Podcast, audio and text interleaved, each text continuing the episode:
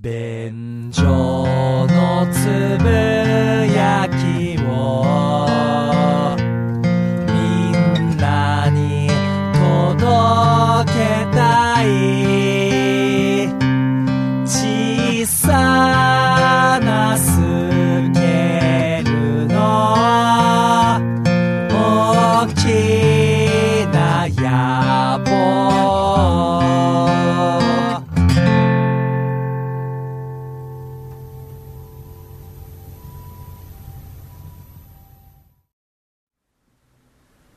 どうも、ダメダメおじさんにむらです。どうも、ホイップ坊やです。よろしくおよ願いします。ろしくお願い願いいたします。便所のつぶやきでございます。はい。あのー、以前ですね、はい便所のつぶやきのオープニングで、うんそうね、1ヶ月2ヶ月ぐらい前だったと思うんですけれども、あのー、ホイップは言葉でできているっていう、はいはいはい。オリジナル企画をやらせていただいたん です。あの、完全にパクリ企画のやつですよね。えどうしたしらじらしいわどう。したなんかと間違え てます。世界は言葉でできてるのあれだろパロディだろ いや、二村さん、パロディもしてないんあですパよ。ロディそうか。パクリか。 パクリです。俺に訂正させないで。すいません。辛くなるから。いや、あの、世界は言葉でできているっていう番組がですね、はい昔やってたんですよ、うんうん10年ぐらい前かもしれないですけど、うん偉人たちの名言を一部虫食いにして、うんそれを言葉のスペシャリストたるはい有名人たちが穴埋めしてみせるんですよね。うんうん。とってもね、面白かったんですよ。はい正解を聞いても面白いし、パネラーの回答も面白い。うんそしてその、偉人たちの名言はやはり眼蓄深いですからね。ううん僕が大好きな番組だったんですけれども、まあ、その企画を、んえー僕がパクり まして、はい。 2ヶ月ほど前そうに。ですね1回やったんですよね。うんうんうんうん。で、そこそこ好評だった気もしたので、はいはいはい。ちょっともう一回やってみようじゃないかと。うんいや、これはリスナーさんも一緒に考えられますからね。そう。ううん。僕も名言を集めてますから、うんその中から抜粋して、また新たにということですね。ホイップは言葉でできている、うん第2弾、なるほどいきたいと思います。これあの、第一弾の時、意外に僕良かったんですよね。そうなんですよ。結構、いい感じに。いい。い線いってたんですよ。うだから今回は、はいい、い回答も出しつつ、正解も出してほしい。わかりました。まあ、間違ってもいいんですけどね。うんうんうんそれもまたイエスなので。そうね。超えちゃうとかっていうのもありだっていうそのもねうなんです。ぜひ超えていただきたい、うんうんはいということで、早速行きましょう。はい第1問。うん。こちらは、えー、本田総一郎の名言でございます。世界のホンダ、はい技術のホンダですよ。うんバイク、車、いろいろ作ってますけれども、その創業者である本田総一郎さんの言葉でございます。い、きます。進歩とは、レロレロレロレロレロの厳しさに正比例する。ほう。進歩とは、レロレロレロレロレロの厳しさに正比例する。うん。まあ、やはり、元エンジニアで、はい。いろいろこう、うん自分で作って、はい。大会社にした男ですから、うんうんうん。いい言葉ですよ。これ、ちょっと僕いきなりバチン正解出しちゃっていいですかはい。課題。うーん。課題の厳しさに正比例する。なるほど、進歩とは課題の厳しさに正比例です。い。いはい。ブーン残念でした。 嫌な言い方 GoTo hell 地獄へ落ち ろごめんなさい。ごめんなさいじそゃねれえもまたありだと。イエスのクイズなんですけど。なるほど。あのあ、違うか。面白いですけどね、進歩とは課題の厳しさに比例する。ねえ最初に立てたハードそうよルね。が大事なんだうと。んうんうん。最初の志の高さが重要なんだってことですはいよはいね。はい。うん。これじゃない。いや、めちゃめちゃいい言葉ですね。うん。 根村さん、それいいですよ。僕僕のオリジナルとして、咀嚼せずに、うん GoToHell って言ってごめんな さ い。いや、今改めて考えるといいこと言ってるなぁ、二村さん。って思いました。じゃあ一回今地獄から引っ張り出してくれたわ引っけね張り出します。じゃあもう一回答えていいわけうん。はじゃあちょっといいですか、次。い。えーっと、うんえー進歩とは、レロレロレロレロレロの厳しさに正比例する。進歩はでもね、やっぱね、ものづくりの人じゃないですか。そういうことですね。コスト。うーん。コストの厳しさに正比例する。なるほど。うんまあ、その、お金、時間、労力、そこら辺をどれだけかけたかが重要そだうねみたいなことですかはいはいはいはい。ねうーん。でも、コストだったら厳しさっていう表現にはならない気がしそうかますそうかまあね。確かにそうだな。うーん。技術でもない。技術でもない。えー、意外に難しかったな。うーん。ギブアップですか。ギブアップだね。残念。うん。いや、課題めちゃめちゃ良かったですけどね。別アプローチでうん。別、なるほどね。うん。正解いきましょう。はい正解。進歩とは、反省の厳しさに正比例する。はあ、いい言葉だわ。いい言葉ですようんね。これめちゃくちゃ俺よくわかるんですよ。うんこの人の本を読んだ時に書いてあった一節なんですけれどもね。うん僕、オセロむちゃくちゃ好きで、二、はい十歳ぐらいの時に、うん本当に一日中ずーっとやってたんですよ。オンラインオセロ。うんうんで、とにかく、もう一回負けるごとに、今なんで負けたのかをちゃんと分析して、はいこれに勝つための、えー、定石っていうんです。うんまあ、型、戦法とはかいなんですけど、そういうのを学んで、うんもう一回やってっていうことを繰り返してたんですよ。一年、二年過ぎたあたりから、ただ時間潰しのためだけにオセロをやるようになって、うんはいはいしたら、ぴたりと成長が止まりましたうん。ね。はあ、もう実体験としてそれがあるわけだ。何百戦繰り返しても、うん反省しない一戦は何にもし成長しないんですよ。なるほど。ねえ。そうか、しっかりいかに反省できるか。そう、初期の頃はぐんぐん強くなりましたけどはね。いはいはい。第1問、うん残念でございます。はい。第2問いきましょう。うん、次当てますよ。第2問。こちらはね、うん、読み人知らずなんですよ。いはい。僕もね、どこで見かけたのか、うんちょっと覚えてなかったし、うんうんうんえーインターネットで調べても、やはり読み人知らずの名言として出てたうんなるほどんです。でもとってもいい言葉ですよ。長めなんでよく聞いてくださいね。才能の差は小さい。うん。努力の差は大きい。レロレロレロの差はもっと大きい。はあ。才能の差は小さい。努力の差は大きい。レロレロレロの差はもっと大きい。才能よりも努力の方が重要だよ。ねえそして、努力に合わせて、うん。これはもっと重要だよっていうことですね。これは、ちょっといいですか、ホイップさん。もしかして僕に向けて、すごく響く言葉なんじゃないですか。はい。継続。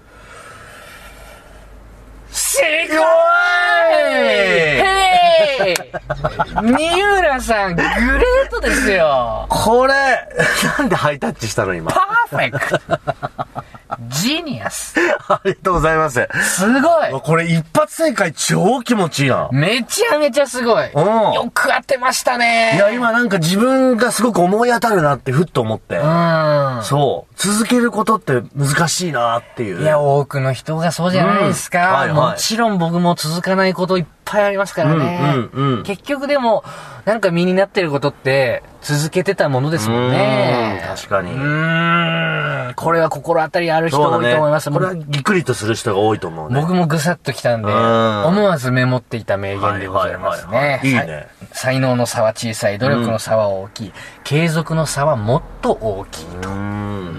そうですね。本当にそれはその通りだわ。一日頑張ることはね、みんなできますけどうんはね。続けるっていうことですよ。難しい。ん二村さん、はちゃめちゃ調子いいし、うんこんなにクイズ出してて嬉しいことない。真摯に取り組んでる。 うん。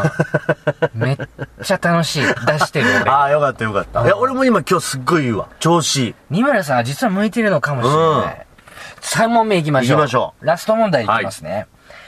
えー、これはね、モーニングという、まあ、週刊漫画誌があるんですよ。うん僕も愛読してるんですけれども、そこの、えー編集長である島田英二郎さんという方がいらっしゃって、うんそうね、4、5年ぐらい前かな、ツイッター上で、えー、まあ、漫画家志望者の方に向けて、うんこういう風にやったらいいんじゃないかということを、いはいはい。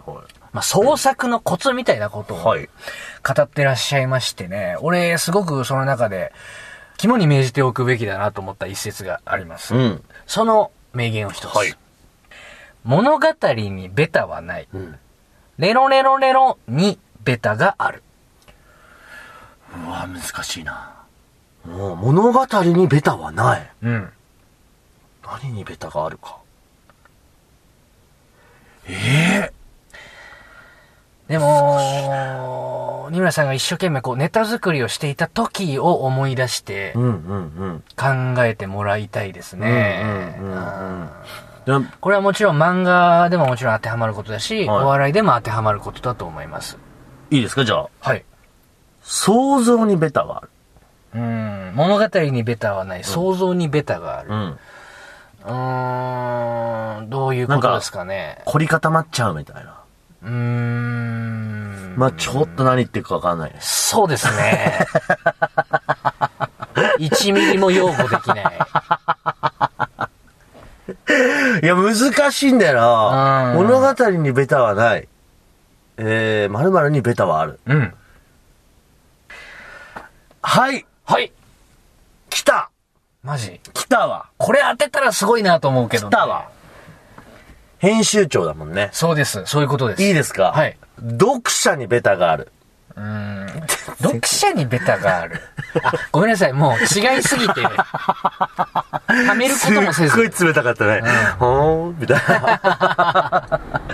い やいや、これダメだ、これむずい。これはさすがにちょっと難しいか。うん正解教えてください。うーん。でも、二村さんも聞いたら納得するんじゃないかなと思います。物語にベタはない。うん。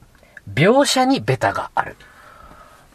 うわ、深いなぁうーんまあ、この名言が出た経緯で言うとですね、やはり物語のパターンなんかもう出尽くしてるから、うんオリジナルなんてないんじゃないかっていうことに対して、この編集長が言った言葉なんですなるよ。これどういうことかっていうと、何千年前からでも物語、みんなが感動する大筋のひな形っていうのはできてるんですよ。うんうんうんでも面白い作品は常に生まれ続けているじゃないですか。はいそれは何を書いてるかじゃなくて、うんどう書いてるかの描写に違いがあるんだよっていうことなんですよ。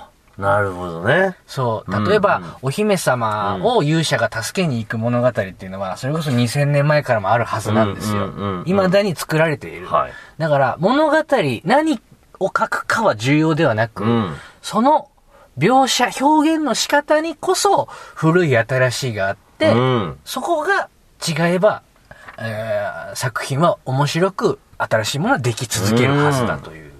これはね、名言。うん。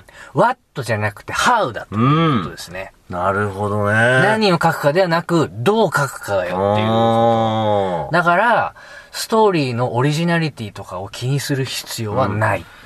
素晴らしいわ。うんこれでも正解聞いて、はーってなるやつだうね。ん。うん、逆に難しかった。でもそうじゃないですか。うんまあ、我々も末席でね、芸人としてやっているわけですけれども、人間が面白いと思う部分なんて、うんずっと変わってないわけじゃないですか。そうだねうんでも、うん見せ方に差があるっていうのって、めっちゃ心当たりありますよね。いはなるほどね。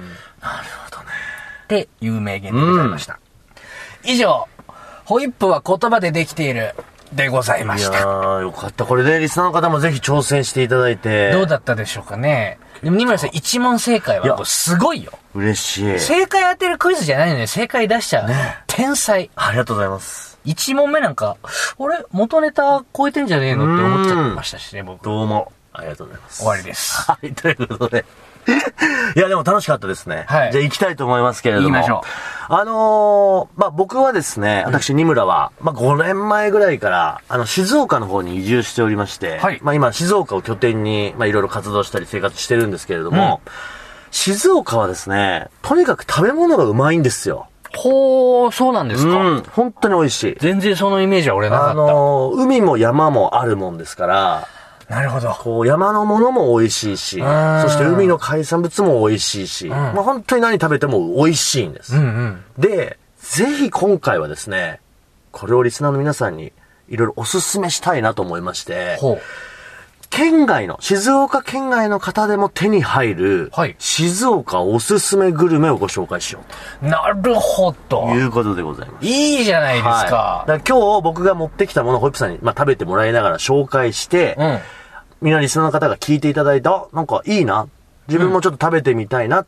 とか、まあ、飲んでみたいななんて思ったものをですね、うんネット調べればすぐ買えます。なるほど。優しい作りにしてそう る。いう作りにしております。配慮が行き届いてる。 ただ、非常に身近なものというか、ん静岡県の人にとってみると、すごく身近な、うん生活の中で食べてるようなものだったりするんですけど、意外にこれは静岡県外の方には、そんなに知られてなかったりするものだったり、うんだと思うので、ちょっと今日はそういうものをご紹介していこうと。いいじゃないですか。うん静岡に行かないと食べられないものだと、リスナーさんだとね、そう体験できない人は多いかもしれなねい、けど、旅行とか来なきゃいけなくなるけど。取り寄せられることができるっていうのはでかいポイントですよ。これをぜひ今日おすすめしたいので。めちゃめちゃ腹減ってますからね、俺。でも、あともう一つ大事なのは、その空腹のホイップさん。はいあなたの、やっぱ食レポ大事ですよ。いや新村さんやってよ。やだよ、 食レポは美味しそうだな。あ、それはちょっと買ってみたいなって思わせること大事ですから。俺。責任重大だったじゃねえかよ。 ということで、じたゃあだもう、い現時点でただ、もうめちゃめちゃいい匂いしてます。あ、そうですよね。ちょっとまずはね、まずこちらから行こうと思うんですけど、はいホイップさん、あの、静岡のうん特産品といえば、うん。これっていうの出てきません。えー、もうこれは、多分、誰、ほとんどの方が静岡といえばこれっていうのがあると思うんですけど、お茶大正解。うん。そう、やっぱ静岡っていうとお茶ってイメージうんありますよね。はいまずご紹介するのはお酒でございます。ほえー、緑茶杯です。う。なるほど。これ緑茶杯って聞くと、まあ、一般的ですよね。そうですね。まあ普通に飲み屋さんであるからね。ホイップさんが住んでる東京でもあるし、多分全国的にあると思うんですけど、んこれ緑茶杯って、実は静岡ではお茶割りって言います。うーん。ちょっと呼び方が違いなます。るほどで、。やっぱその特産であるお茶を使ってるので、結構ね、居酒屋さんとかで飲んでもね、美味しいんですよ。ほー、そうか、うん使ってるお茶がそう。美味しいんだ、ちょっそとも僕そも。うんちょっと違うなって感じがするの。うんうんうん。で、そんな中で、実はこれ、缶チューハイなんですけどほ、えー、日本プレミアムという会社が作ってるん緑茶杯うん。これ缶で売ってるんですけどね。はい。これがね、抜群にうまいんですよ。で、これ静岡駅で買えます。なるほど。はい。で、これネットでも買えるということで。結構こう、特産品として推してる感じなんですかそうなんです。で、これはあのー実際に静岡のお茶を使った、あの、緑茶杯になってるといううことで。ーん。ちょっとこれまず飲んでみていただきたい。あ、でもお茶の匂いがいいでそう、すね。香りがまずファーっとするでしょ。うん。じゃあいただきます。はい。さあ、今、ホイップさんがぐいっと行きました。ほーほーさほあ、いー。かがですホイこれうまいね。うまいでしょ三浦さん。すごい。ップさん普段、緑茶入って飲みます俺は全然飲まないんですけど、うんあのー、緑茶が美味しいって感じします ね、これ。そうでしょさすがに。いいよそのレビューでいいよ、いやー、うんすごい。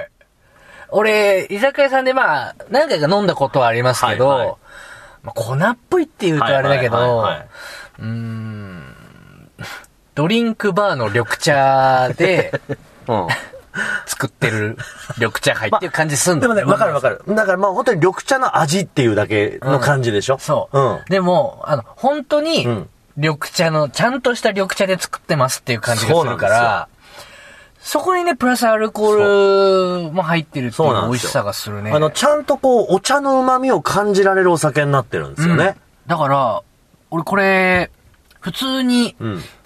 あの、茶碗に入れられて出したら、出されたら、お、普通のお茶美味しいっすねっていう 感ああ、そうそうそうじ。。全然騙されるというか、お酒っていうよりもお茶っていう感じがね。そうだね強みがあるってことですよね。はい。うん。美味しい。びっくりしそうで、た。これ抹茶もちょっと入れてあって、うんこうわざとこうお茶の味が少し強く出るようにも作られてて。なるほど。で、非常にちょっとまろやかな作りになってて。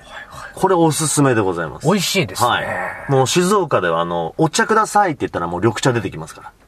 ああ、そうか。それぐらいもう、緑茶っていうものが一般的。確かに他の地域だと、ねね、ウーロン茶そうそうそうそう。緑茶いろんな麦茶っね、てなるけど。種類があるけど、基本的に静岡はもうお茶って言ったら緑茶ですから。なるほど。やっぱそのプライドを感じる一品でございます。いや、素晴らしい。はいまずはこの日本プレミアム全然知らなかったです。緑茶杯。これはあの静岡もし来られる方は静岡駅で買えますし、ああ、はい。ネットでも買えることができると。わかりましたいうことで、まずこれ一品目。はい。そして続いて、んもうじゃあ行きますよ。はい。続いてはこちら。御殿場粗挽き高原ポーク。ほう。というですね、これソーセージでございます。なるほど。はい。これは、えー、ゴテアラポーって呼びます。嘘やめてくだ さい。ホイップさん、マジっ す。ゴテアラポ御ー。殿場粗挽き高原ポーク。はい。ゴテアラポーです。それは考え直した方がいい。その これは、やりた方だ、ホイップさん、これはね、ものすごい静岡では、今、静岡の人は僕がこれ紹介してちょっと笑ってるぐらいベタな商品です。えあのね、米久さんといんう会社のお肉屋さんのこれソーセージなんですけど、はいものすごい有名。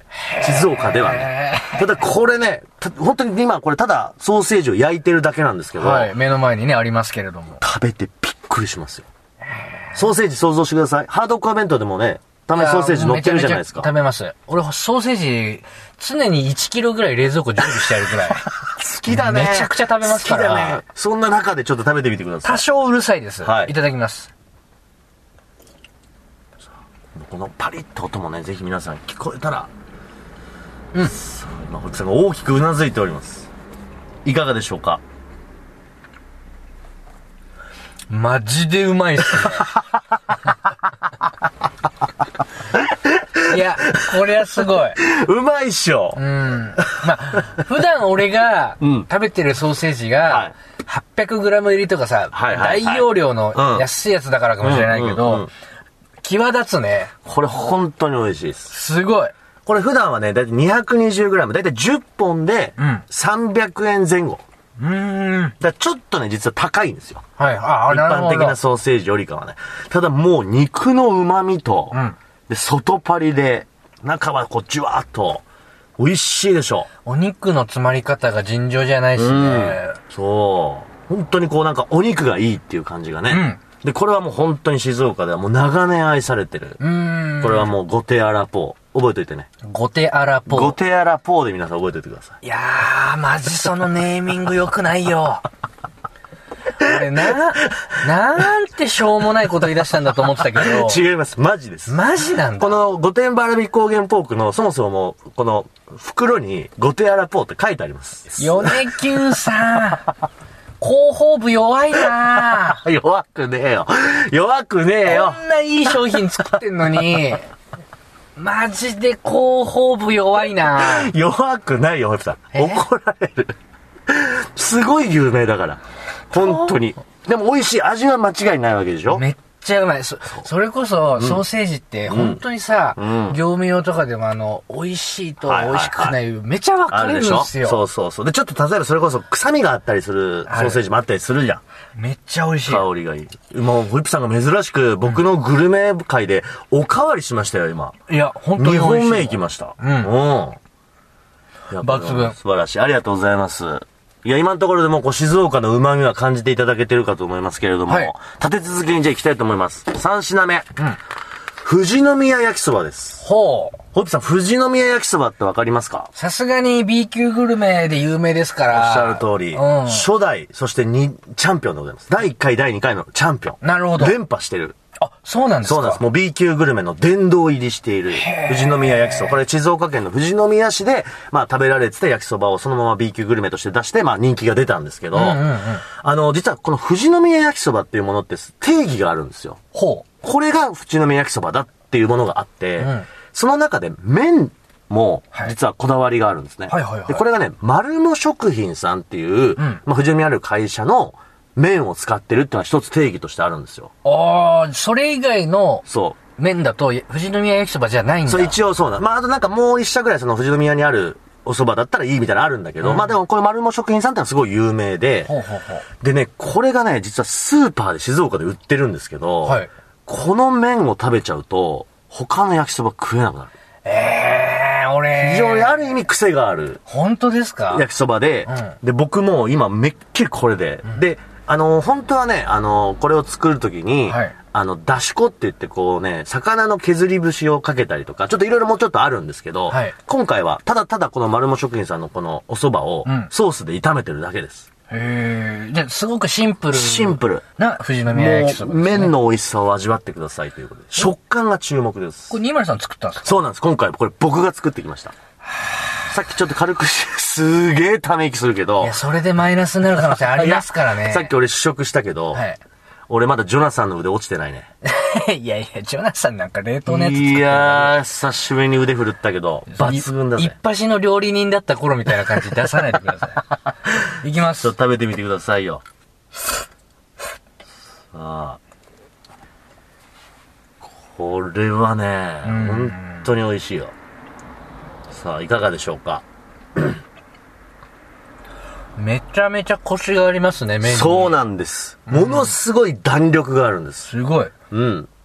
輪ゴムみたいです。そう。いや、でもね、これね、和風って普段だと悪口になりますけど、うんちょっと本当にそうなんですよ。めちゃうまい輪ゴムって感じしますよね、こでも美味しいでしょ。れ。美味しい。で、癖になりませんこの輪ゴム感。確かに。あの、普段のね、こう、スーパーで買えるような焼きそばだと、そういう、もちもち感ってあんまないじゃないですか。そうですね。このね、ものすごいもちもちなんですよ。うん。もっちもち。もっちもち。んで、こもちもち食感が好きな人はもう絶対ハマります。うん。で、実はもう一個これ、ごめんなさい。麺以外に、もう一つポイントがありまして。はいホップさん、すごい、麺だけソースで炒めた割には、味に深みがあるなと思いませんでした。お、お、お、お思いました。聞いた俺がバカでした。俺それ言おうと思ってたのに、先に取らないでください。違うんです。実はこれね、肉かすっていうものが入ってまして。ほう、肉かす。知ってます肉かすって。いやー、聞いたことないですね。これはね、富士宮焼きそばでしか使わない、ほとんど知らないじゃないですか。はい。ラードをうん油で揚げたものなんですよ。 やばい匂いしかしないですけ ど。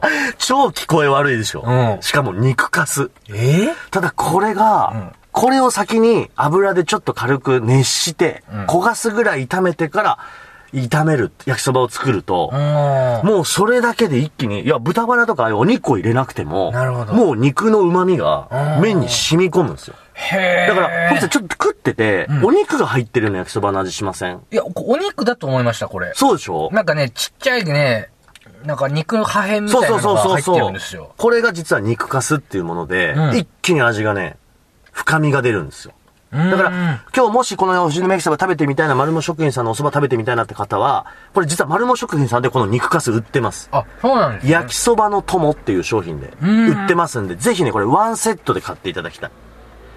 そうすると、絶品です。これは美味しいですね。うんで、焼きそばだけど、うんジャンクすぎない感じしまはせいん、はいはいはい。なんか普通にうん、普段の食として食べれる感じが本、当いいにで美す味しいんね。ですよ。んで、これ麺自体もそんな高くないです。うん80円とか、あ、な静るほ岡でど。売ってるんで、うんまあネットだとちょっともうちょっと値段上がっちゃうかもしれないですけど、でもこの麺、焼きそばで俺初めてですね、うん食べたの。はいはいはい。美味しい。これ美味しいでしょう。麺に特徴確かにあるな。そうなんですよ。こんれちょっとぜひ皆さん試してみていただきたい。よかった。うん。でいかがでした今回これ、じゃこの3つ。